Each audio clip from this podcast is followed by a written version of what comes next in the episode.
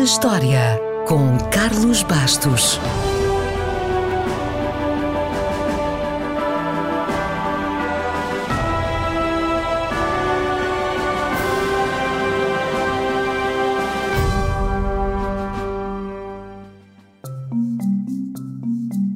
Foi a 3 de dezembro de 1967 que o Dr. Christian Barnard realizou o primeiro transplante de coração na cidade do Cabo, na África do Sul. Provavelmente já terá pensado muitas vezes porquê na África do Sul. Será que existiam maiores avanços médicos na África do Sul do que na Europa ou nos Estados Unidos? Não. A razão não foi essa. O que existiam eram leis muito mais permissivas relacionadas com a morte cerebral.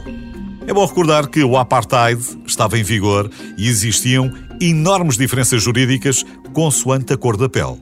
Assim, em finais de 1967, Denise Darville, de 25 anos, sofreu um grave acidente automóvel que lhe causou danos irreversíveis e que resultaram na sua morte cerebral. Esta tragédia deu, no entanto, a um jovem médico a oportunidade de praticar uma cirurgia que andava a planear há muito tempo. O receptor do valioso coração foi o dono de uma mercearia. Tinha 53 anos, era diabético, fumador e portador de uma grave doença coronária. A operação foi um sucesso e o Dr. Christian Barnard conseguiu que o coração de Denise batesse no corpo do homem durante mais 18 dias. Dito assim, parece pouco, mas não se esqueça que este foi o primeiro transplante de coração com sucesso da história. As notícias viajaram por todos os continentes e o Dr. Barnard passou de modesto cirurgião da África do Sul a celebridade mundial. Já sabe que nestas coisas há sempre uma equipa por trás, neste caso, uma equipa de mais de 20 pessoas.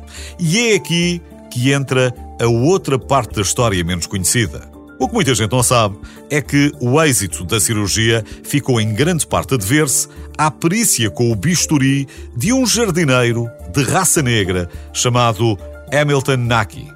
Hamilton não tinha formação académica e durante muito tempo trabalhou na limpeza de jaulas do Departamento Médico da Universidade da Cidade do Cabo, depois colaborou na anestesia e finalmente nas intervenções cirúrgicas a animais. A sua habilidade era incrível o seu percurso continuou e foram as suas mãos calejadas que retiraram o coração de Denise, apesar das leis sul-africanas de então proibirem que um negro operasse um branco.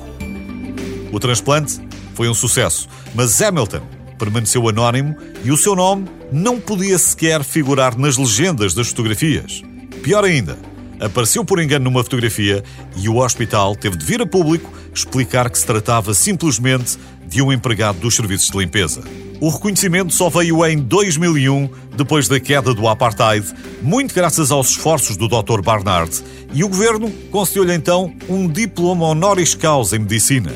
Apesar de tudo, quando Hamilton Naki se reformou, a sua pensão era de apenas 275 dólares, a mesma de um jardineiro.